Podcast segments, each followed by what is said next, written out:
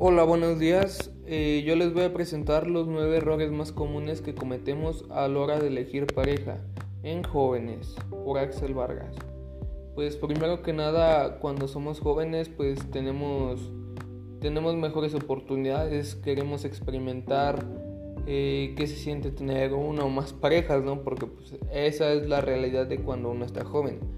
Eh, pues el primer paso es creer que el amor es suficiente eh, actualmente con quererse no basta, eso lo tenemos más que claro, ya que el amor en una relación es posible, pero lo que une más a todo es lo que esa persona te hace sentir hacia las demás, o sea, de que esa persona te genera sentimientos nuevos. El paso número dos eh, dice que es el ya te cambiaré en esto es de que pues la elección de pareja es algo muy especial. Es elegir a alguien por encima del resto. Porque es especial para ti. ¿Eso qué quiere decir? Pues de que tú eres una prioridad de la persona porque a ti te eligió y a nadie más. Pero no es el elegido, es ser elegido. Es el sentido más potente de la palabra y segundo porque no lo vas a cambiar. El 3, que será tu salvador. ¿Esto qué quiere decir? Que ninguna persona aunque sí te digan una y mil veces que te va a cambiar, que él va a ser tu salvador, que te va a sacar del, alcohol, de las drogas, todo eso, pues eso no, no, depende de nadie, nada más de la persona que lo hace. Eh, porque ciertamente, pues yo no creo que ninguna persona cambie por amor. Y el 4, dejarse llevar por el deseo de ser padre o madre. ¿Esto qué quiere decir? Que actualmente muchas personas les surge formar parte de una familia, ya que actualmente en sus familias pues no están bien, están peleados sus padres y cosas así. Y pues, su única alternativa o su forma de pensar es de que ellos teniendo hijos eh, van, a, van a concentrarse en ser padre y madre y pues así eh, van a sentirse con ese afecto.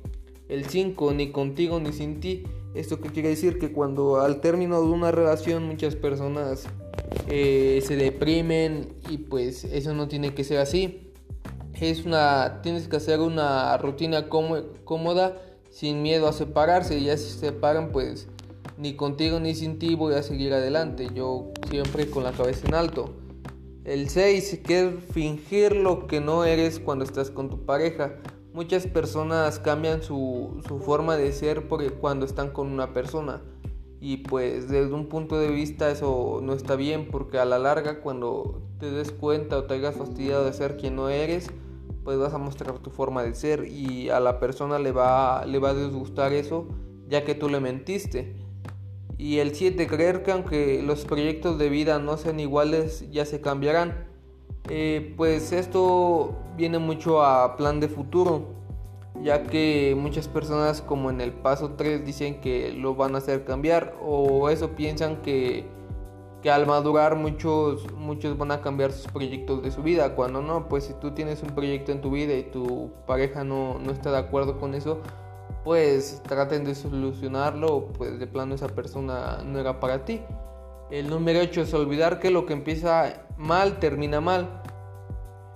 Pues esto es muy muy actual ya que muchas personas meten a sus familias al momento de cortar y al final de cuentas eh, los que terminan mal son las familias por culpa de, de los chavos y pues el principio al principio como todo es maravilloso pero ya después vas conociendo más a la persona y ya te empieza a volver loca eh, el paso 9 que es ser adicto a vivir en pareja.